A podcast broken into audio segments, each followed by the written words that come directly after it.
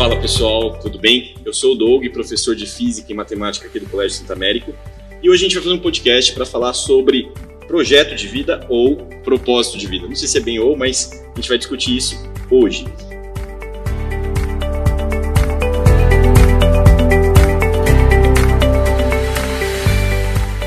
E aqui na mesa estão comigo o Diego Roif, ex-aluno do colégio, Isadora Fibra, a especialista e doutora na área Carol Shinoda e mãe e ex-aluna do colégio Wanda Bernardes. Todos vocês muito bem-vindos e vamos abrir a roda.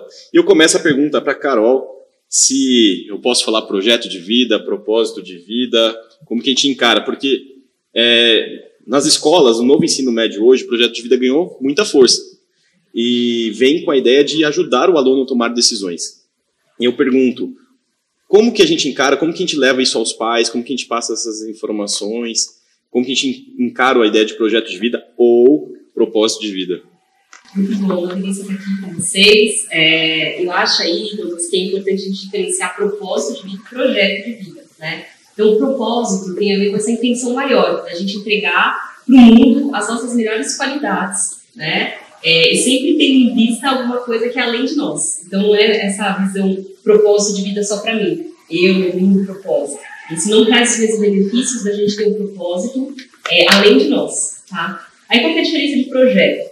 Projeto na administração, na gestão de projetos, tem que ter início, meio e fim. E o propósito de vida não necessariamente tem. Posso ter o propósito de, por exemplo, contribuir para a redução da fome mundial. Eu vou me esforçar muito minha vida inteira, mas vou chegar no final da minha vida, eu tenho certeza que eu não vou ter acabado com a fome no mundo.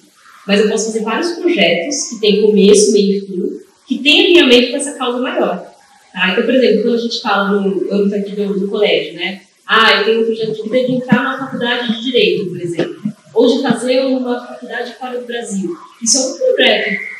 Tem começo, e fim. Ele pode ou não estar ligado a um propósito, a uma intenção maior de talvez é, contribuir com alguma causa, etc., que pode ser que eu vá descobrindo esse propósito conforme eu faça projetos. Tá? Então, acho que para diferenciar esses, esses dois elementos aqui. É, então, a gente pode considerar que o projeto é algo menor dentro de um propósito. É, eu posso dizer que eu não pensava em ser professor de física e matemática, porque meu pai era professor de matemática.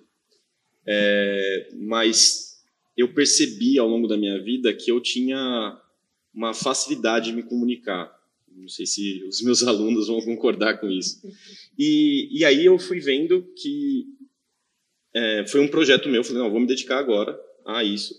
E conforme o tempo foi passando, é, o meu propósito ali foi cada vez mais dar uma aula melhor, cada vez mais me dedicar e aprender como esses alunos entendem ou qual a dificuldade que eles têm em matemática e física. E eu até hoje não, não cheguei a uma conclusão de qual a melhor maneira de ensinar. Eu sempre estou aprendendo e sempre estou buscando.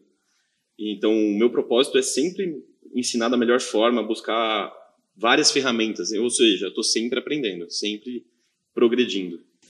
Legal ouvir. E aí, é, antes até da gente passar aqui para a gente conversar, é, eu acho que tem uma coisa muito legal na sua fala, que é assim, não necessariamente primeiro a gente descobre o nosso propósito e depois começa a fazer coisas para o mundo. Muitas vezes a gente se vê vivendo e as pessoas reconhecem coisas que a gente é bom, e às vezes é mais fácil as outras pessoas saberem que a gente é bom do que a gente mesmo. Porque a gente faz coisas que, com muita naturalidade e nem percebe que aquilo é um talento. Porque você não tem esforço em fazer aquilo. Mas as outras pessoas que não têm aquele talento, elas percebem, então, nossa, mas você é ótimo nisso, você é ótimo naquilo, né? Então, às vezes, é, só da gente ser quem a gente é, vai revelando o nosso propósito. Então, não tem uma ordem necessariamente. O, e vocês, Diego, o Diego, depois a Isa, é, que, que você hoje tem como um propósito e quais são os, os projetos que você está elencando aí nessa nova jornada que você vai entrar na faculdade agora? Olha, primeiro agradecer por estar aqui, agradecer a companhia de vocês. É, mas eu acho essa pergunta bem difícil e eu acho que ela pode ter algumas respostas diferentes, pelo menos na minha cabeça por enquanto. É, então, talvez um dos meus propósitos, e justamente talvez por isso eu queira fazer engenharia civil, que é um sonho de criança, até, digamos assim. Eu sempre queria trabalhar na área da construção civil mesmo, não sabia se era arquiteto, engenheiro. E, enfim, aquilo de criança, né? Eu tinha o sonho de construir o maior prédio do mundo. Uh, hoje talvez meu sonho não seja esse, mas talvez seja uh, trabalhar na área de construção civil uh, de uma maneira mais sustentável e fazendo algo com um produto social, algo socialmente. É, Carol, nessa, nessa fala do Diego, eu posso entender que o projeto dele hoje é se formar como um engenheiro e o propósito dele seria a, essa questão mais para frente de trabalhar em algo mais social, fazer construir casas ou prédios é, que respeitem o meio ambiente, sejam é, econômicos, viáveis e rentáveis, ou seja, o propósito dele é resolver problemas sociais através da engenharia. A engenharia é um projeto que ele tem que acabar para depois trabalhar nessa parte. Perfeito, eu acho incrível que ele tenha essa consciência, né, assim, porque quando você fez essa pergunta para ele, eu falei assim, nossa, ainda bem que eu não estou nessa fase aqui me perguntando isso, porque eu não tinha a menor ideia de como responder essa pergunta, né. Eu acho ótimo pelos professores de fazer perguntas difíceis, porque quando eles acreditam que a gente é capaz de responder, a gente acaba respondendo, né. Então, a gente vai falar sobre o papel dos professores, que é uma coisa muito importante. Mas acho que tem tudo a ver o que você trouxe, a diferença entre o projeto e o propósito, aí no caso aí do, do, do Diego. Mas pode ser que ao longo do processo dele de vida, ele vai ter novas experiências que vão se somar a isso e ele vai ter um propósito aí reconstruído, ressignificado, tá?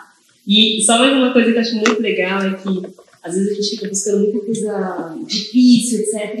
E o Diego trouxe um elemento que é voltar ao sonho de criança. Quando a gente é criança, a gente estuda as fases da vida, a gente faz muito nossa essência. E quem a gente é, com naturalidade.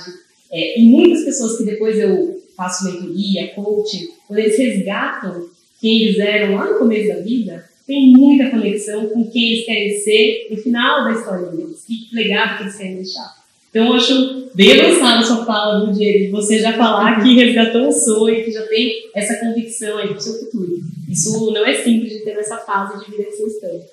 Agora, da Isadora, é, como ano passado eu vi, ela queria muito estudar fora, né, estudar fora do país, então ela fez preparatório para o SAT, o cursinho que ela fazia aqui dentro era voltado para o SAT, e assim, a dedicação dela para isso era muito clara.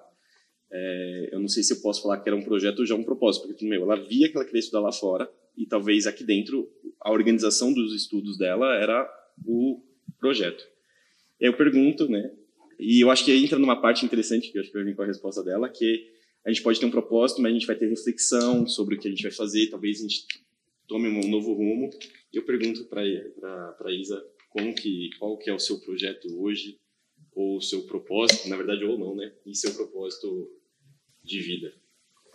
Eu acho muito engraçado falar de propósito, porque eu fui vendo isso acontecer na minha vida. Por exemplo, eu desde pequenininho queria fazer direito, as pessoas falavam, ah, você adora falar, você gosta de argumentar, tá sempre perguntando as coisas, questionando as coisas. E eu ficava, ah, é, até do que a Carol falou, né, de as pessoas externalizarem às vezes o que pode ser uma coisa para você. Eu ficava, ah, legal, direito, isso entrou na minha cabeça. Só que eu ainda não tinha isso conectado a nenhum projeto, nenhum propósito, né? Então, eu ainda estava meio perdida, eu ainda ficava, será que eu quero isso? E aí foi chegando a hora do vestibular, e aí eu acho que ela todo mundo fica medo de, ah, vou escolher uma coisa que pode definir meu futuro, eu não sei se eu quero isso. E aí eu comecei a decidir que eu ia querer estudar fora, e aí eu comecei a me conectar com o meu propósito, porque eu acho que, eu acho que até o modo como é a preparação para fora, de você ter que fazer muitas extracurriculares, ter que preparar realmente um currículo para mostrar para as universidades, ele começou a fazer eu ir muito atrás de várias coisas e eu começar a entender é, o que são, o que é, por exemplo, empreendedorismo, é, o que é, por exemplo, o mercado financeiro, para começar a fazer projetos nisso. E aí eu acho que foi que eu encontrei meu propósito e que mudou muito a minha cabeça. Então, eu vi que não necessariamente eu queria fazer direito, mas que eu queria empreender em alguma coisa na minha vida para mudar as coisas para o empreendedorismo. Então, meio que um jeito de solucionar os problemas que eu via no mundo, assim. E aí, tanto é que eu mudei um pouco o que eu queria na reta final, queria administração, é, para estar mais ligado essa parte do empreendedorismo ou economia. É, e aí, eu achei muito engraçado isso, porque no dia que eu fui me matricular, atualmente, né, eu estou fazendo isso, eu tinha passado em administração e direito. E aí, no dia que fui matricular, eu parei para pensar e falei, ah, acho que vai se alinhar ao que eu quero na frente, né? Não só o que eu quero fazer agora. E no dia, assim, foi na hora de eu cadastrar o meu nome, meu CPF, eu falei, não, acho que eu vou fazer direito, porque eu acho que é um jeito que eu consigo entrar no mercado para achar problemas e ajudar as pessoas. Então, eu acho que foi muito ligar agora, faz muito mais sentido para mim fazer direito, não só porque as pessoas falam para mim, ou porque eu tenho características que são boas, mas porque eu vejo alguma coisa minha nisso. E acho que tem uma conexão, que quando vocês estão falando de fazer uma faculdade e tal, fazer a faculdade determinada área é um projeto. Se a gente não consegue entender o porquê que a gente quer fazer, ou para quê, vou fazer o que com isso depois, a gente muitas vezes desconecta com o propósito. Eu vejo muitas pessoas que se formam, foi, batalharam, tudo inteiro, tinha aquele foco, uma meta, e aí se formam e ficam meio sem rumo, sabe? Por quê? Porque aquilo era só um projeto, não tinha uma conexão com algo maior como que vocês estão trazendo, né? Então, que bonito, assim, selecionaram um pessoal aqui avançado, assim, hein? pessoal aqui de Santa América é outro nível, não estou acostumada com esse nível de reflexão nessa fase de vida, não. E a gente também, a gente está aqui com a Wanda, e aí ela é mãe de dois alunos, na verdade três alunos, dois já passaram pelo colégio, né, e uma está no nono ano. E a pergunta que eu faço, como que você viu esse momento de escolha e decisão dos alunos, na verdade dos seus filhos, é, pra, com, com, relação ao projeto de vida deles e o propósito de vida deles. Assim, como que é a participação dos pais? Porque é muito difícil às vezes você ver. Eu falo por mim quando eu falei para minha mãe que eu queria fazer física e ela falava faz engenharia e eu falei assim mãe eu vou fazer física e vou ser pesquisador. Eu é isso que eu quero fazer. Eu vou ficar lá pesquisando tal. Não deu certo muito bem a pesquisa. E aí eu entrei na área da educação, me, me achei na área da educação e estou até hoje. E eu pergunto você, como mãe, vendo é, os filhos tomando decisões, e até que ponto você fala assim, meu, aqui eu vou orientar, aqui eu não vou orientar, para ajudar nessa, nessa construção de um projeto e de um propósito de vida? Oi para todo mundo. É, eu tenho três filhas, né, em fases bem diferentes, digamos. Uma já está quase se formando na faculdade de administração, a outra está no primeiro ano da faculdade de engenharia fora do Brasil, e a terceira tem 14 anos e está no nono ano. Então, é, são fases bem diferentes e não obrigatoriamente eu sinto que a gente vê da mesma maneira. Por exemplo, quando a primeira filha estava nessa fase toda de definição de projetos e propósito, foi de uma forma. Agora, para a terceira, já é diferente. A gente vê, primeiro, que é, a gente já está um pouco mais preparado para dar conta disso, né, com os filhos, que não é assim tão simples. E a gente, ao longo da vida, vai aprendendo, vai nos preparando para dar conta, e cada uma é de uma forma completamente diferente. São três meninas completamente diferentes. Tem semelhanças, lógico, mas tem propósitos, né, e projetos diferentes. Então, primeiro que é mega interessante, a gente aprende um monte, um monte nesse processo com elas. É, às vezes é angustiante ver o filho nesse processo, né, de definir os seus projetos e tentar definir o seu propósito. Eu tive, acho que, N propósitos ao longo da vida, né? Como a Carol disse, a gente vai mudando, a gente vai aprendendo mais, a gente vai aprendendo que aquilo que a gente achava que era fantástico não é, outra coisa que eu não achava fantástico pode ser mais. Quando a gente não tem filhos, a gente pensa de uma forma, quando a gente tem filhos, a gente começa a pensar de outra forma. Acho que vai mudando muito. Então, às vezes é angustiante você ver a filha nesse processo de definir os seus projetos e propósito, talvez por elas não conseguirem definir, o que também tudo bem. Existe hoje em dia uma pressa tão grande que eu me pergunto, precisa mesmo dessa pressa? A gente precisa sair do colégio. Eu acho genial ouvir vocês dois dizendo, né? Todos esses planos, todos esses projetos e propósito, mas não obrigatoriamente todo mundo tem nessa faixa etária.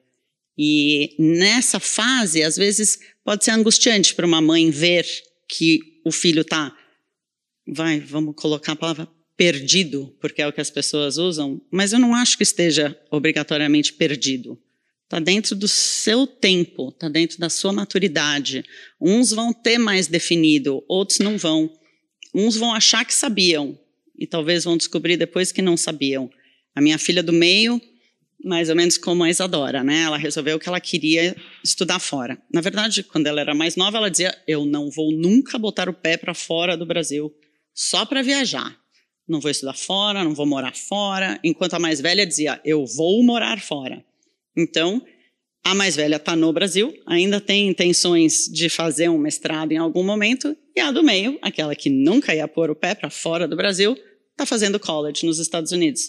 Então você vê as mudanças ao longo da vida. Ela pensou, chegou no ponto que a Isadora está agora de ter os applications aceitos em algumas faculdades, mas já estar cursando a Mauá, e ela se perguntou: será que eu quero mesmo ir para fora? Eu estou gostando da Mauá, eu estou gostando de engenharia na Mauá. Será que eu quero ir? Nesses momentos é angustiante. E por um lado, lindo você poder estar tá ali do lado e sim orientando, né? Um pouco naquilo que você me perguntou. Como é que orienta? Eu acho que o grande dilema é como é que orienta sem se meter demais, sem querer fazer que você faça, você filho, faça aquilo que eu acho que é o melhor nesse momento. É, Carol, assim, antes, é, é, você como especialista, é, minha, quando eu escolhi física, eu lembro que minha mãe insistiu algumas vezes, não insistiu de uma maneira incisiva, mas falou assim, por que não, faz, não fazer engenharia?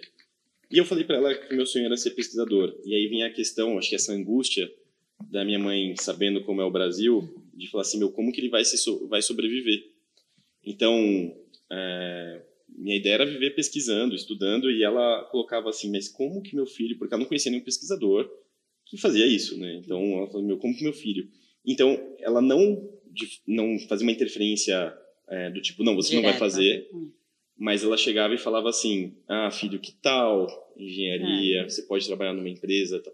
Então, essa questão dessa angústia dos pais de, de falar ali, eu acho que ela, ela vai existir sempre, e eu acho que a, a, essa interferência, ela é o momento da relação mesmo. Ela vai acontecer. Eu acho que ela é inevitável e, por outro lado, é bom que seja inevitável, que os pais mostrem a sua, sua realidade. Você pode provocar, né? Você pode... Eu acho que o interferir de uma forma não incisiva e não mandando, né? A, B ou C, eu acho que fazer pesquisa você não vai sobreviver. Como é que você vai pagar suas contas? Né? Você vai dando uma de advogado diabo, vai, vai provocando eles a pensar de uma outra forma, vai colocando dúvidas né, naquilo que eles tinham tanta certeza, é uma certeza absoluta. Você vai provocando, será que é tão absoluta assim? E de repente você consegue ajudando, comendo pelas beiradas. Mas eu achei muito bonita ela fala da Wanda aqui, que ela falou assim, é muito gostoso estar ao lado do filho, né? Assim, no caso das filhos, né? É, tem pais e mães que não ficam ao lado, ficam à frente, em cima. É, é muito diferente a postura. Né? Então, é, eu acho que é sim, é, a gente escuta, né, pesquisa, pais também e, e, pessoas que estão nessa fase de vida, é, e, e, eles relatam muito essa angústia de tipo, eu queria definir por ele ou por ela, né? E às vezes o pai faz isso, porque essa sugestão é uma sugestão do tipo, eu acho que você deveria ir por aqui. Legal, pai, mãe. Aí quando a pessoa fala, mas eu gostaria de ir para outro lado, a expressão é quase como assim, eu vou deixar de te amar. Aí você fala, não, acho que é melhor eu fazer engenharia, direito, medicina, não sei o que estão esperando de mim, para eu continuar pertencendo a essa família. E às vezes é uma família que tem a família de médicos, a família de engenheiros. E aí você vai sair da família quase, né? Então existe essa pressão. Não é fácil. Tem um pesquisador chamado William Damon, da Universidade de Stanford, que escreve né, sobre como pais e professores podem ajudar os jovens nessa escolha dos seus projetos e propostas de vida. E uma das coisas que ele traz é a importância de, primeiro, estimular os sparks, que são essas faíscas, né? Assim, chama. Faíscas desde pequeno, né? Ele fala assim, ah, minha mãe gosta de arte. Ah, não, arte não que não dá dinheiro, pelo amor de Deus. Vamos gostar de Lego, aqui fazer engenharia, pelo amor de dá dinheiro. Isso é natural, porque os pais têm amor. E o amor dá uma atrapalhada às vezes nas coisas, ajuda em muita coisa, mas atrapalha, né? Só que a gente vê hoje, quando a gente estuda carreiras modernas, tem muitas profissões que nem existem que a gente está criando. E quando a gente tem força, no sentido de eu tenho paixão por isso, eu sou bom nisso, a gente cria formas. Então eu posso ser uma artista fenomenal, que inclusive ganho financeiramente, tem um retorno financeiro, tudo, é, versus de repente eu ser uma engenheira mediana, infeliz e que depois eu vou largar essa carreira e fazer outra coisa. Né? O que eu mais vejo nos processos de coaching, etc., são pessoas que muitas vezes foram influenciadas pelos pais de forma bastante incisiva, não foi assim ao lado, não foi do tipo, você vai fazer isso, tá? E aí depois dá um jeito de voltar. Então, por exemplo, eu queria fazer psicologia. Minha mãe, que é psicóloga, falou: não, filha, eu sei como é isso, pelo amor de Deus, não faça psicologia. E lá fui eu fazer exato, na época no colégio que eu fazia, etc., tinha essa divisão. E aí fui, quase fui para engenharia, ia ser tenebroso. Se eu não tivesse uma pessoa na minha frente ali, que eu vi os cadernos e falei, nossa, isso não é meu, meu, meu mundo, eu teria feito engenharia. Fiz administração. E aí depois, anos depois, depois do mestrado, descobri minha paixão por pessoas. Quando eu fui ser monitora acadêmica no MBA de RH. E fui fazer uma formação em coaching, etc. E agora eu trabalho com projetos de vida. Né? Então, de um jeito ser o mais psicólogo possível dentro daquilo que eu podia. Né? A minha irmã foi o mesmo percurso. Então, assim, é, acho que assim, os pais têm que fazer aquilo que, que eles podem melhor fazer. Né? Então, é entregar o amor, é entregar esse olhar, que os pais enxergam coisas que às vezes a gente que está ali não está vendo sobre nós. Mas também tentar ao máximo respeitar o processo de escolha que é do outro. Ele, é um, ele ou ela, né, o filho, filha, é um outro ser humano. E isso é muito difícil, eu imagino aí, né? Mas nos estudos que a gente vê, essa é uma dificuldade geral dos pais. E o amor acaba, às vezes, trazendo a gente para ser mais, interferir mais fortemente do que a gente gostaria ou deveria, né? A chance de que a gente vai errar é 120%. A gente vai errar, isso é uma única certeza que você pode ter, né? Mas como diz a minha terapeuta, a gente vai errar, mas fique tranquila porque você errou por excesso de amor, não foi por falta dele. O, eu, assim, eu vou ser, os dois não, não sabem, eu vou ser pai de uma menininha. Ai, parabéns. E quando você coloca essa, essa questão é, do pai interferir, aí já me perguntaram o que você quer que sua filha seja. E a resposta que eu dei como professor ela tem que escolher o que ela quer. Na minha cabeça, médica, médica, médica, médica. Mas, assim, é, eu sei que eu vou interferir, eu sei que eu vou orientar, eu sei que eu vou sofrer junto com, com ela. Mas, aproveitando a, a, a frase da Wanda, é, quando a gente erra, né, essa, essa questão, tanto para os nossos próprios projetos e propósitos, é, como que a gente faz para recalcular é, esse caminho novo ou entender que esse propósito que a gente queria não é bem aquilo. Por exemplo, é, você, Carol, falou que tinha feito, estava no curso de exatas, depois decidiu porque falou, ah, vou para a engenharia e percebeu que esse projeto não estava adequado para o seu propósito de vida. E aí a pergunta, quando eu falo para recalcular ou mudar essa rota ou entender a frustração da vida, como que a gente faz para lidar com isso? Como que como que a gente faz para entender que a frustração faz parte e que a gente vai tudo e tá tudo bem. A gente escolheu, a gente tem um, a gente escolheu um projeto errado, a gente vai escolher um novo projeto e tem essa questão do tempo, de achar que a gente está no tempo certo. É, por exemplo, eu tenho um amigo que é professor de matemática comigo, fez poli, é, é um dos caras, eu acho que mais inteligentes que eu conheci, e ele com ele vai fazer 40 anos e ele decidiu que ele vai fazer medicina. Ele vai abrir mão de boa parte das coisas e vai para a área do sonho dele, que é ser médico. Aí eu pergunto, ele está sendo usado, quer dizer, ele está sendo usado para a nossa maneira de enxergar o mundo, né? A gente enxerga o mundo é, com, com, como se fosse, ah, agora está na época de fazer isso, agora está na época de fazer isso. Tirando essa visão, deixando uma coisa mais simples, sem julgamento, ele está de fato tomando uma atitude pensando na vida dele. Não, eu quero ser médico, vou mudar aos 40 anos, ele vai prestar medicina. E aí a pergunta é como como recalcular, como lidar com essa frustração, com as possíveis frustrações? Eu acho que tem muita coisa que a gente está fazendo aqui, de elementos comuns aqui, que tem a ver com consciência. Conforme a gente vai se tornando consciente do que faz sentido pra gente e das mudanças são necessárias, isso assim, você sente dentro de você, assim, é só uma gritando, assim, tipo, não vai por aqui, não vai por aqui. E às vezes é um caminho tão certo. E aí a gente fala, mas, mas eu mudei, mas eu não sou mais aquela pessoa, mas eu não tenho mais essa, esse desejo. Então, eu acho que tem uma questão que é primeiro se ouvir, ser verdadeiro com você, porque existe o sucesso subjetivo e o sucesso objetivo. O sucesso objetivo é aquilo que o mundo espera de nós, nossos pais, a sociedade, etc., que é a medicina, etc., né? Assim, é, se sustentar financeiramente, etc. E tem o sucesso subjetivo, que é o interno, aquilo que faz sentido para mim. Às vezes as duas coisas estão juntas, você encontra uma carreira que é as duas coisas, mas nem sempre o que a sociedade acha, você pode ter ticado todos os itens da lista. Aquela lista famosa tipo, ah, um curso de primeira língua, depois é, um emprego dos sonhos, é, casar, se você tiver, não interessa se você quer ou não, é o que a sociedade está dizendo, você tem que casar, né? Aí tem filhos, tem que ter no mínimo dois. Então a Wanda que já arrasou, tem três é já fora, acima da média, entendeu? Então você vai, tipo, vai dando check em todos esses boxes. Mas às vezes você não se sente feliz.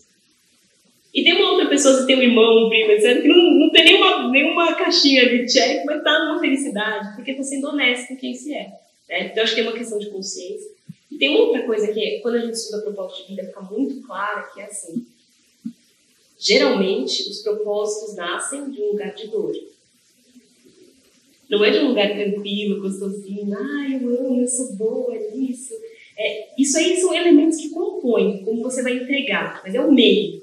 Assim, o fim, a finalidade que você quer entregar tem muito a ver com alguma coisa que você viveu, que você sofreu, que foi difícil pra caramba, você conseguiu levantar daquele buraco, construiu forças que ninguém tirou de você e agora você tem a empatia de querer oferecer para outras pessoas a oportunidade de não viver aquela dor que você viveu. Então, esses erros da vida, muitas vezes, são as maiores oportunidades para a gente se transformar. Aquela história da pérola, que se não entrasse aquela areinha lá incômoda, ela nunca geraria aquele valor né, da pérola. E, então, assim, acho que a gente tem que entender esses, esses erros como parte inerente da vida. E hoje a gente tem essa pressão pela felicidade, né? A gente está feliz o tempo todo. Então, eu tô ali assistindo Netflix com meu marido, levanto, já pego o celular e começo a ver se tem alguma coisa interessante no Instagram. Eu preciso daquele alimento o tempo inteiro para ser feliz. Não posso lidar com aquela angústia de, nossa, puxa, sábado à noite eu tô aqui sentada no sofá, assistindo uma série, eu queria estar fazendo outra coisa. Viva essa angústia, faz parte, só mundo. E a gente quer preencher todos os espaços e essa ansiedade. É, eu acho que se a gente faça entender que as dores, os sofrimentos, as angústias, o não saber é parte da vida, fica mais tranquilo passar por esse processo, sabe? Tipo, hoje eu só tô num dia bom, num dia ruim, ou eu só tô num momento de vida difícil. Eu tô enfrentando uma, uma, uma dificuldade de tomar essa decisão. Isso é natural, sabe? Acho que isso fica, fica um pouquinho mais leve viver, assim. Bom, Fibra, como foi para você tomar a decisão para escolher qual faculdade? Como que foi esse momento? Se, se você sentiu essas, essas dificuldades, esse medo, porque, por exemplo, você tinha administração, direito e economia.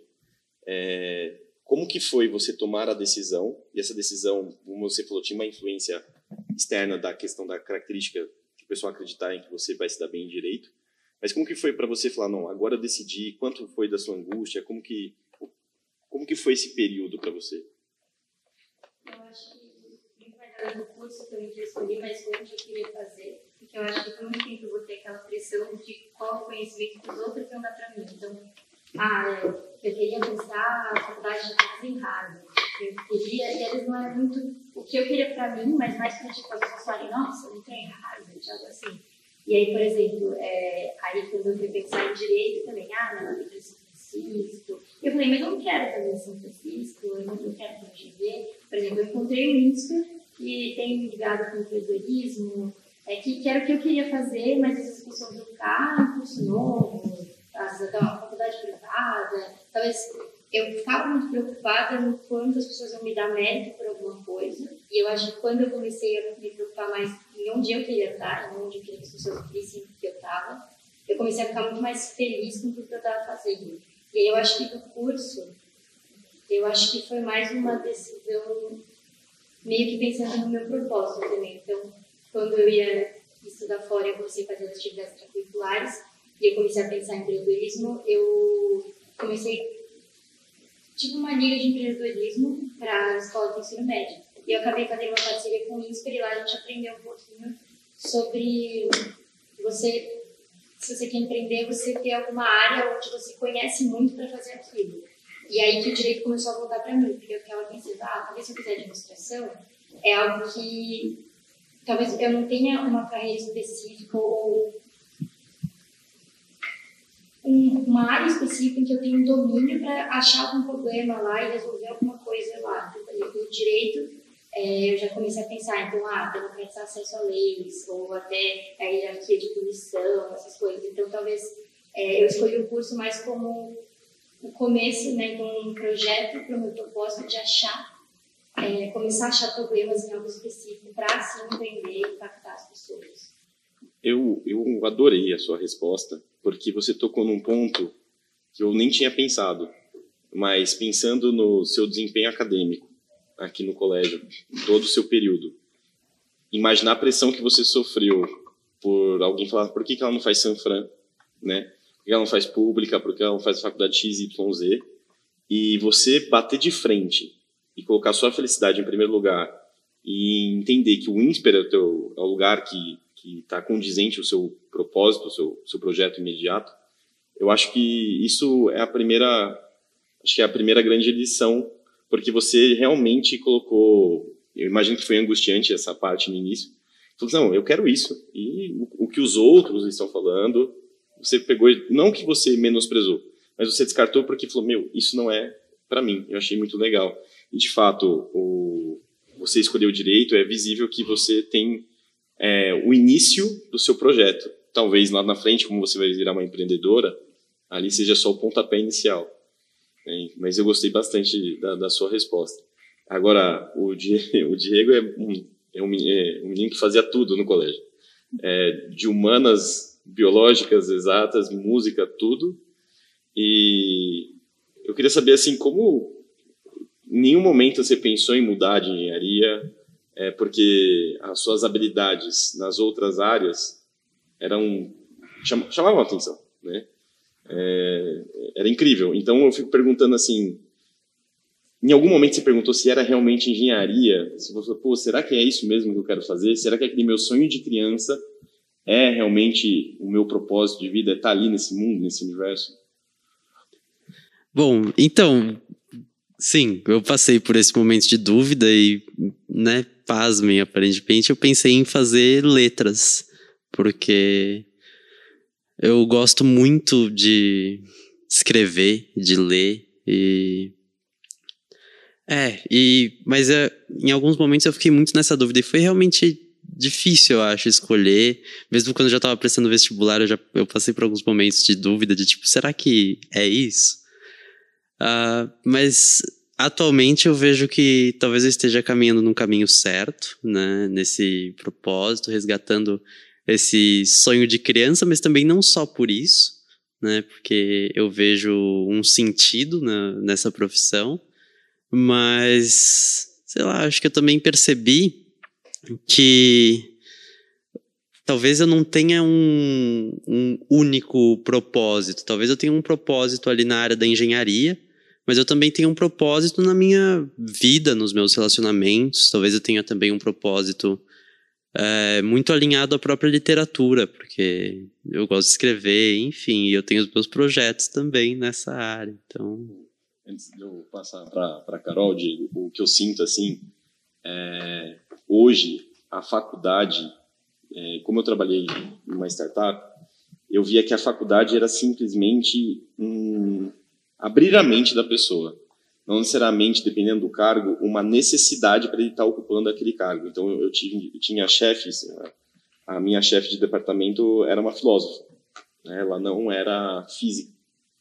Mas ela, o que, que ela tinha? Ela era extremamente comunicativa, ela tinha uma mente muito aberta, ela recebia muito bem as informações e concatenava, assim, ela, tinha, ela era uma pessoa assim muito à frente. Então, eu acho que mesmo você fazendo engenharia, essas suas características vão estar ali com você e você vai carregar elas. E aí entra nessa questão. Hoje você está fazendo engenharia porque faz parte do seu propósito lá. Você precisa dela. Mas lá na frente, talvez você fale assim, pô, para o meu propósito estar tá concluído, eu preciso fazer outro curso. Aí você vai faz outro curso ou faz, é, estuda outra área e está tudo bem. É, Carol, assim, quando eles colocam eu acho que eles relatam essa, essas pequenas angústias que eles passam ali do, na, nas escolhas. Como encarar essas escolhas? Falar assim, pô, meu, meu propósito de vida é esse, meu projeto, então, é entrar na faculdade XYZ. Como, como encarar isso e falar assim, pô, eu tô dando esse passo certo? Porque ele falou assim, eu acho que eu estou no local certo. E se não tiver? É, o que fazer? Primeiro, a gente nunca vai ter essa certeza, né? É, e é natural também. A gente tem que fazer o melhor que a gente pode com o que a gente tem, sabe? Então, a gente tem essa ilusão de que existe uma resposta certa na vida para as coisas. E que eu tenho que ficar muito tenso, preocupada, porque será que eu vou escolher a certa? É, não existe isso. A gente vai construindo.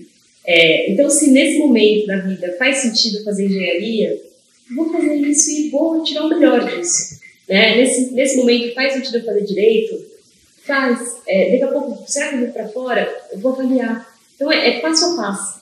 Tem um vídeo muito legal que recomendo que as pessoas pesquisem aí no, no YouTube, né? É Discurso Steve Jobs, Stanford. E ele faz é, uma fala muito legal, que assim, ele diz que é muito fácil conectar os pontos de trás para frente. Né? Quando você está lá no final da vida, você olha para trás e fala, nossa, agora eu entendi por que, que eu fiz isso, como daquilo eu fui para aquilo, mas quando você está aqui, você não está olhando no retrovisor, você está olhando daqui do, do lugar do motorista para frente, é difícil pra caramba tomar as decisões. Depois a gente sempre dá um jeito, inclusive de tornar os erros acertos e, e, e formas de, de transformar. Então hoje, por exemplo, quando eu olho para minha carreira, parece uma coisa tão, é, tão óbvia. Assim, eu falei, nossa, mas é claro, eu sou mestiça, as pessoas estão ouvindo a gente, né, mas eu sou nem japonesa nem espanhola. Sou uma japonesa falante, assim, né? Então, assim, eu sou misturada. E esse mix tem tudo a ver com a minha trajetória. Eu comecei em gestão de projetos, porque foi o que apareceu na minha vida, porque tem isso que a gente estava conversando antes de começar oficialmente né, o podcast. É, tem coisas que aparecem na vida pra gente, né? A gente parece que escolhe. Aparece na sua frente, você escolhe se você entra no trem ou não. Mas ele que passa, né? E aí é, a gente vai combinando essas escolhas, é, caso a caso, a partir do que faz sentido. E eu comecei em gestão de projetos, depois me apaixonei por gestão de pessoas e depois integrei as duas coisas. Trabalho com projetos, mas projetos de vida, né? Então hoje faz muito sentido. Daqui a 10 anos a gente vai se encontrar, espero eu, e aí a gente vai falar, nossa, mas agora, Carol, você se tornou mãe e aí disso você resolveu ajudar pais e professores, não sei o quê vai se transformar, como cada um de nós já está se transformando, né? Fico imaginando aqui para a Wanda quantas vezes o seu propósito se transformou ao longo do tempo. Muitas. Muitas, muitas vezes. Quando eu estava né, no colégio, não sei nem te dizer se eu tinha um grandíssimo propósito. Talvez fosse só um projeto que eu achasse, que eu achava na época que era um propósito, né? Eu, na minha época, né? Você fazia, você se inscrevia para o vestibular você preenchia à mão a folhinha e mandava pelo correio. Você levava até o correio para se inscrever para a FUVEST. Eu, assim, no dia, não era o prazo final, vai, dois dias antes que eu me coloquei como prazo final, eu não sabia se eu ia fazer direito ou arquitetura. Completamente na dúvida, achando que estava arrasando naquela escolha, que uma coisa tinha tudo a ver com a outra. Então, assim, não sei te dizer se nessa época eu conseguia, com a clareza que vocês têm, esse propósito. Quando eu ouvi vocês falando, eu falei, Senhor, eu acho que eu nessa idade não teria dito isso de jeito nenhum. Então, né, fazer a faculdade, eu tinha um, talvez por um momento, meu propósito era estudar fora. Depois era ter filhos, depois era, né, e vai mudando, vai mudando demais. Mas eu acho que a grande mudada, a grande virada do propósito é quando você tem filhos. Foi pelo menos para mim. Muda o teu jeito de ver as coisas assim, não sou mais só eu, né? Eu sou responsável, eu e meu marido juntos passamos a ser responsáveis por uma, depois duas, depois três vidas, né? Seres humanos. Fazer com que elas sejam boas pessoas, felizes acima de tudo, que conquistem os sonhos, né? Então a gente começa a batalhar não por nós, né? Você passa a batalhar não só por você, mas principalmente pelos seus filhos. Então, os propósitos vão mudando e os projetos, obviamente, consequentemente, também, à medida que mudam os propósitos. E, Carol, assim, pensando nessa parte de olhar para frente, é, essa parte do propósito, a gente pode aplicar para as faixas etárias mais baixas, assim, lá para as criancinhas do, do EFI, é, do Educação Infantil, de como, porque assim, como o Steve Jobs falou, olhar para o passado e ver a ligação dos pontos é muito fácil. Mas agora, pensando numa criança aqui no colégio, vai indo, tem como a gente já trabalhar essa questão do propósito com eles? E em que nível, ou se dá para falar nessa questão do nível, é, como que faria essa parte? Com certeza. É claro que a gente não pode falar em propósito numa faixa de até os sete anos de idade. Então, vou fazer entrevista aqui. Sete anos, né? Qual o seu propósito? Nossa, é, é né? Mas, é, o que é muito importante? Por exemplo, quando a gente estuda é, as fases da vida, é, tem uma relação muito grande, como a gente estava falando, com a nossa essência, né? com, essa, com esse período inicial. E aí é muito importante o papel de pais e professores é, em estimular esses sparks, essas faíscas. É a paixão por dinossauros, é uma pessoa que eu conheci depois um grande perfumista numa empresa internacional de, de perfumes. E ele falou que quando ele era pequeno ele gostava de pegar um monte de folha e misturar com flores e tal e, e ficar cheirando e vendo a mistura que ele fazia. E um pai, uma mãe podia falar, para menino, para essa sujeirada e tal, mas não, estimulavam, isso depois se transforma. Então, dentro dessa primeira fase, a gente começa a perceber aptidões, talentos, paixões, gostos, né? E, então, essa é uma fase muito importante. Depois, a gente percebeu aqui, no relato do Diego e da Isa, a importância da experimentação. Quando a gente experimenta coisas, porque a gente gosta, não gosta, é, pessoas, a gente tem vários relacionamentos, amizades, namoros e tal. É, é, é cantar, é esporte, é, se você faz parte de alguma igreja, tudo isso, fazer projeto social. E aí os pais têm uma importância grande também como exemplos em atividades pró-sociais e não só voltadas assim, porque aí a gente está falando de propósito, a gente está falando de objetivos individuais, né? Mas é, mostrar a importância da conexão com o mundo, com as diferenças sociais. Então, isso é, é uma fase muito importante de experiências. Porque a gente não, não vem com tudo que a gente tem, né? Que a gente vai desenvolver ao longo da vida. A gente, imagina, é, faz, faz um teatro e de repente fala, nossa, eu falo bem, nossa, eu consigo interpretar, né? É, e aí vai desenvolvendo. Eu tenho habilidade com a escrita, né? Você não nasce assim, bem escrevendo, né? Então tem que experimentar. E aí, quando a gente fala de profissões, a fase do começo da vida adulta, essa centralidade do trabalho que a gente está muito presente aqui na escolha da profissão, parece que vai definir a sua vida, vai só definir a sua carreira. Mas hoje em dia parece que a carreira é a vida, né? Se você não tiver um trabalho, quem é você no mundo? Então você continua sendo um ser humano, né? Assim, a gente esquece dessa, dessa parte, né? Então, existem estudos, inclusive, é, mostrando que a fase do início da, da, dessa vida adulta é que isso também está relativo, é difícil determinar uma idade, né? Porque está avançando essa idade. A gente está ficando jovem por mais tempo, está adiando as decisões de definir qual é minha, qual é minha carreira, minha profissão, se eu caso no caso, se eu tenho, se eu saio da casa dos pais ou não. Então, mas nesse começo da vida adulta, vamos dizer assim, até uns 35, tem alguns estudos aí, mas que cada pessoa é uma pessoa, é uma fase mais propícia para a gente ter uma clareza de propósito. Porque a gente já tem bastante autoconhecimento, já viveu muita experiência, já tem um pouco mais de maturidade para fazer as nossas escolhas e já tem coisa para trazer para o mundo, né? Depois, depende muito do que você faz com a sua vida. Tem pessoas que se afastam da sociedade, não tem um relacionamento, não tem muitas amizades, é, não tem um trabalho, seja um trabalho social, alguma atividade comunitária que tem um papel social. Isso vai, você vai levando para a vida mais, mais velha, né? Quando você está lá na terceira idade e tal. É, tem pessoas que muitas vezes caem, no geral, caem no seu propósito de vida. Isso, isso estudos assim, ocidentais, né? Porque é diferente um senhor no Japão e um senhor aqui é, no, no, Brasil, né? É, é, diferente culturalmente, né? Nem sempre as avós, os avós são colocados ali no centro da mesa como vamos ouvir a experiência. Às vezes é tipo, ah, chama a avó para colocar aqui. Então, isso atrapalha muito nessa fase da vida, a gente continua tendo propósito. Porque propósito é o quê? A gente fazer o que a gente tem de melhor para o mundo. Se a gente começa a perceber que a gente não está fazendo mais melhor, então isso também decai, né? Então tem um papel nosso como sociedade, é, em todas as fases da vida, de a gente se ajudar a identificar o que cada um tem de bom. É, não é óbvio, né? Você às vezes vê uma amiga assim, e fala, cara, você é bom pra caramba nisso, sério? Você viu um texto, escreveu, cara, foi incrível, né? Assim, você fala bem pra caramba isso, tipo, nossa, sério, isso é normal, não bom pra você, que é a Isa, né? Então, é, é, acho que a gente tem um papel como pessoas de ajudar uns aos outros a descobrir o que a gente tem de melhor e de sensibilizar para as necessidades do mundo. Porque aí, quando tem esse encontro, a gente é, atua com base nas propostas. O, bom, eles dois E assim, era incrível ela falando e dominando aquela. É, é, é, assim, não é a faculdade que vai definir vocês, são características incríveis que vocês têm ali. E é, só uma observação né, que eu quis dizer, assim, parabéns aos dois.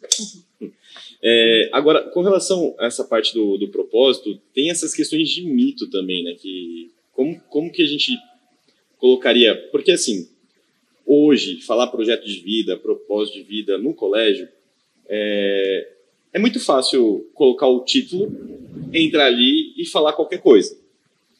É, aqui na escola, é, o Tiago da Pastoral ajuda, a Cláudia dá um auxílio muito grande pra, na hora da gente entrar ali. É, nada do que a gente faz é, sem supervisão deles. Né? Então, tudo é muito orientado. E aí eu pergunto, tem algum mito ou alguma coisa assim, meio que comercial ali nessa, nessa questão de, do projeto ou do propósito de vida? Tem vários mitos aí quando a gente fala de propósito de vida. No meu livro eu coloquei seis mitos, né? Porque são coisas que nos impedem de olhar com coragem. E precisa ter coragem para a gente assumir que a gente quer alguma coisa da vida, né? Então aqui o Diego e a Isa colocaram aqui, nossa, eu quero isso para minha vida. Né? A partir do momento que você coloca isso no mundo, você fala isso a boca para fora, primeiro você tem uma medida clara de sucesso e insucesso. Daqui a um tempo a gente vai se encontrar, eu falar, e aí, como é que tá aquele seu, aquele seu propósito? Veja bem e tal. Então, é muito mais fácil você simplesmente viver um dia de cada vez. E aí tem muitos mitos que a gente coloca na frente para não ter que fazer esse exercício de coragem. Então, um deles é que, por exemplo, o propósito é só para os iluminados. Então, se eu não sou grande ou amada querida de facultar, é assim, eu tenho um propósito, né? Eu sou um ser humaninho aqui, né? Eu sou um professor, uma mãe de três filhas que trabalha, etc. Eu sou isso, ah, só isso, né? Então, assim, é, é muito querer se, é, a gente fala né, de querer bancar o pequeno. Tem um poema muito lindo da Maria Gabriela, que ela diz, né? Bancar o pequeno não ajuda o mundo. Então, que a gente tem que colocar nossa postura brilhar. Então, esse é o primeiro mito. Propósito é só para os iluminados. Segundo mito é: propósito tem que ser algo grandioso, que alcance toda a humanidade. Tem muita gente que define, ah, eu quero ajudar a educação na África, né? todo um continente. Mas o que você faz na prática de verdade? Tem pessoas que ajudam é, a sua pequena comunidade ali, a sua escola, o seu bairro, é, o seu prédio, né? Mas e está fazendo uma diferença enorme. Como é que você trata os seus pais? Né? Então, assim, é, começa por aí, isso é uma coisa verdadeira, mais do que grandiosa. O que é grande, né? Grande é ser suficientemente é, autêntico e verdadeiro que você faz. Aí você alcança. Né? O terceiro mito é que o propósito é só para os simples. Esse aí pega muitos adultos, né? Assim, então a gente fala assim, ah, eu não tenho vida ganha, então eu não posso ficar sonhando com o propósito, tem que trabalhar. Por que não pode ser com né? Eu trabalho e faço uma coisa coerente com o que eu tenho de melhor. Tá? Então, esse é um outro, um outro mito. É, tem outro mito que tem a ver com é, a gente entender que o propósito de vida é a solução para todos, todos os nossos problemas. Então, eles falam, o dia que eu descobri o meu propósito, eu estou bem. Aqui cada um tem uma clareza, a gente já percebeu do seu propósito. Então, tranquilo? Então, nada. Então, não luta, porque faz parte, a gente tem uma intenção maior, mas a gente tem que trabalhar todos os dias para aquilo ser realidade. Tá? Então, não existe o, assim, o cume da montanha, aquele lugar sagrado ali que você chega e fala, ah, agora eu estou sendo propósito. A gente nunca tem essa serenidade eterna. Né? Tem um outro mito que é o propósito é único para toda a vida. Então a gente acha que a gente descobriu ele, então você guarda bem guardadinho, porque ele não pode mudar. E se ele mudar, aquilo lá não era verdadeiro, sabe? Isso não é real. Conforme a gente se transforma, como a gente percebeu aqui, o nosso propósito também se transforma. Né? E tem um outro mito que eu acho que é importante a gente trazer, que é que o propósito é somente algo voltado ao sucesso individual. Então, como é o meu propósito, o que eu vou fazer o meu sucesso, isso não se sustenta. Tem pesquisas mostrando que quando você tem um objetivo somente voltado para você, sem se importar com qualquer outra pessoa, o seu nível de felicidade é menor menos duradouro do que se você tem uma intenção voltada para alguém além de si. É, fizeram até um estudo nos Estados Unidos que davam assim, 20 dólares para você ir e, e comprar um presente para você no shopping. Media seu nível de felicidade antes e depois do presente. Claro, você ficava mais feliz, né? Mas isso durava pouco e o incremento era pequeno. Quando eles pegavam e davam 20 dólares para você comprar um presente para outra pessoa, o seu nível de felicidade era muito maior e se sustentava muito mais tempo. Tá? Então, é, fazer o bem para o outro, a gente tem que fazer ah, projeto voluntário, fazer coisas por bem, é, é, quase que uma atividade egoísta, porque a gente fica tão feliz e aquilo preenche tanto, você fala, nossa, mas é claro que é uma intenção além de si. Acho que isso é legal a gente trazer, porque a gente vive numa sociedade muito individualista e cheia de desafios. Então, só você estar bem com você já é tão difícil. Imagina querer fazer o bem para o outro. Mas quando a gente faz bem para o outro, a gente também se prende. Então, é, tem um segredo aí.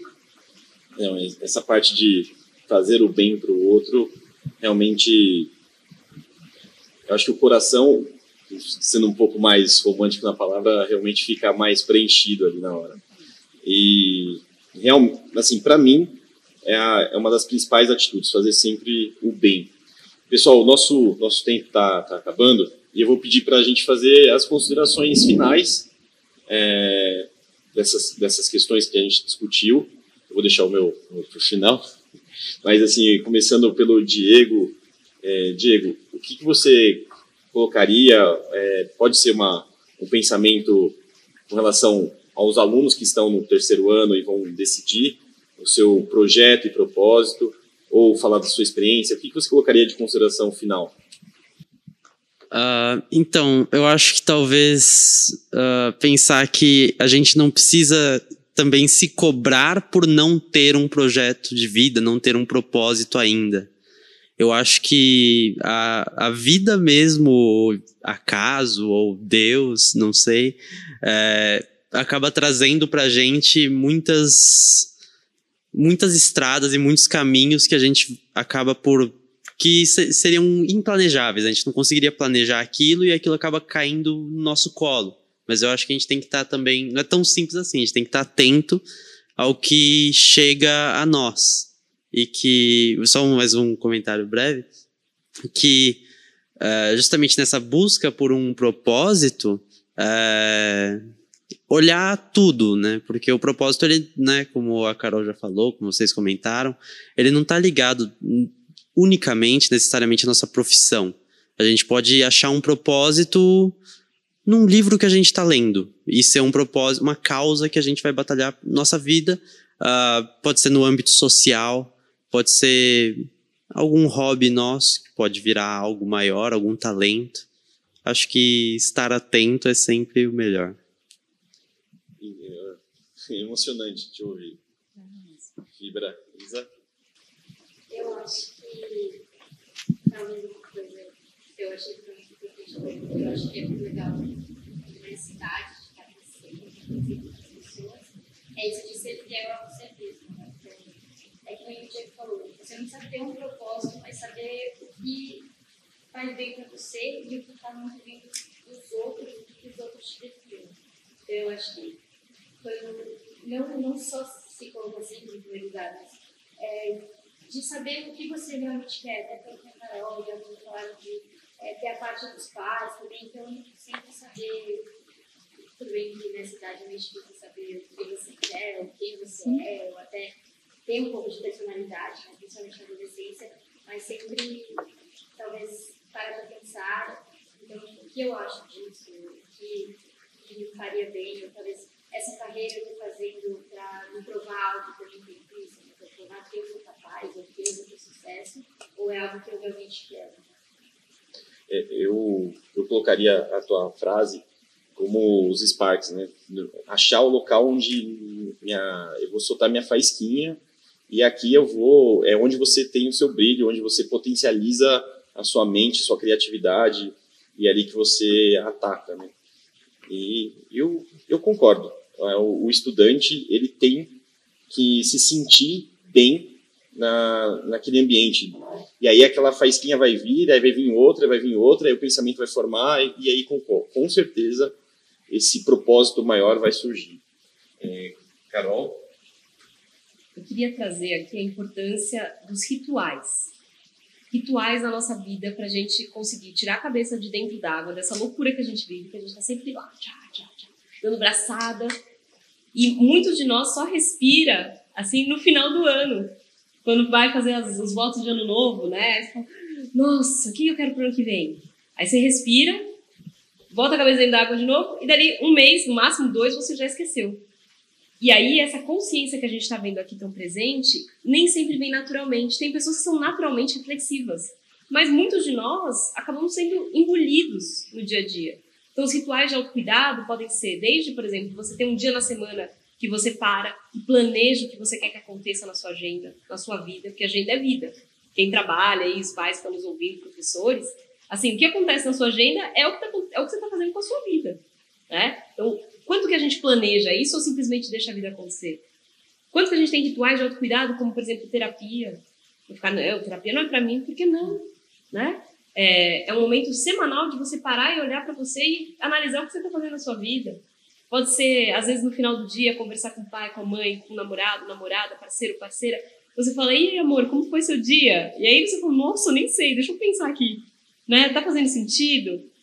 Então, tem aqueles momentos que já estão pré-definidos na sua, na sua rotina, para você não ter que fazer um esforço só quando você está sofrendo muito, falando, nossa, minha vida não está fazendo sentido. Se a gente não tem rituais de autocuidado, é muito fácil a gente se distanciar de quem a gente é. Se você desvia 5 graus, aí, né, é, quem, que, é, o pessoal que vai, vai dizer melhor que eu, né, Diego, você desvia 5 graus para a direita, daqui a um tempo você está muito longe do seu plano inicial. Tá? Então, se a gente não olha e fala, opa, recalcular a rota, dói muito quando a gente se vê na rota errada. Então, eu diria para as pessoas trazerem um pouquinho mais de rituais de autocuidado no seu dia a dia. Bom, como mãe, né, que é o meu papel aqui nessa conversa, a minha visão de mãe, eu sou um pouco o que o Diego falou. É, tem gente que vai ter o seu propósito definido mais cedo, tem gente que não, e tá tudo bem. Vai dar tudo certo. Uma hora vocês vão se encaixar, mas sim, tá sempre aberto a ouvir os outros, a ver oportunidades, a talvez aceitar um caminho que não era aquele, aceitar até você mesmo se deixar seguir um caminho que talvez não fosse aquele que você tinha planejado, mas você sentiu lá dentro que, ops, é que talvez seja mais legal, deixa eu ouvir meu sexto sentido, meu coração. E uma coisa que eu queria também dizer, considerando que estamos num colégio, da importância de professores nesse processo tanto quanto, eu acho até que é tanto quanto os pais e a família, os irmãos, também têm um papel nisso tudo. Os professores têm um papel super importante para esses sparks. Né? Até para descobrir o que você não gosta, e aí já é um bom começo você tirar o que você não gosta da frente. Mas, sei lá, as minhas filhas têm pai e mãe advogado, né? Difícil a gente dar sparks da física, por exemplo, e eu tenho uma filha apaixonada por física. Talvez já tivesse dentro do chip dela, em algum lugar, talvez. Talvez tenham sido professores. Eu sei que você foi um, uns sparks para dar essas paixões. Então tem os professores, os orientadores, né? A Cláudia, o Thiago, têm um papel mega importante nisso tudo que a gente falou muito aqui né, da, da mãe, do aluno, do profissional, mas os professores têm um papel super importante. É, é, obrigado, emocionante. É, Para fechar, eu colocaria assim, que você estudante, é, ou qualquer pessoa que esteja nos ouvindo, é, sempre procure aquilo que vai fazer sua lanterninha, a sua lâmpada brilhar. E quando ela brilhar, é, é o que eu falo muito para o meu aluno, a física vai passar, a física é só uma ferramenta para aguçar a sua criatividade, a sua comunicação, o seu lado crítico, o seu lado colaborativo. É, foi um prazer, um prazer assim inenarrável. Muito obrigado e até logo, até o próximo. Tchau, pessoal.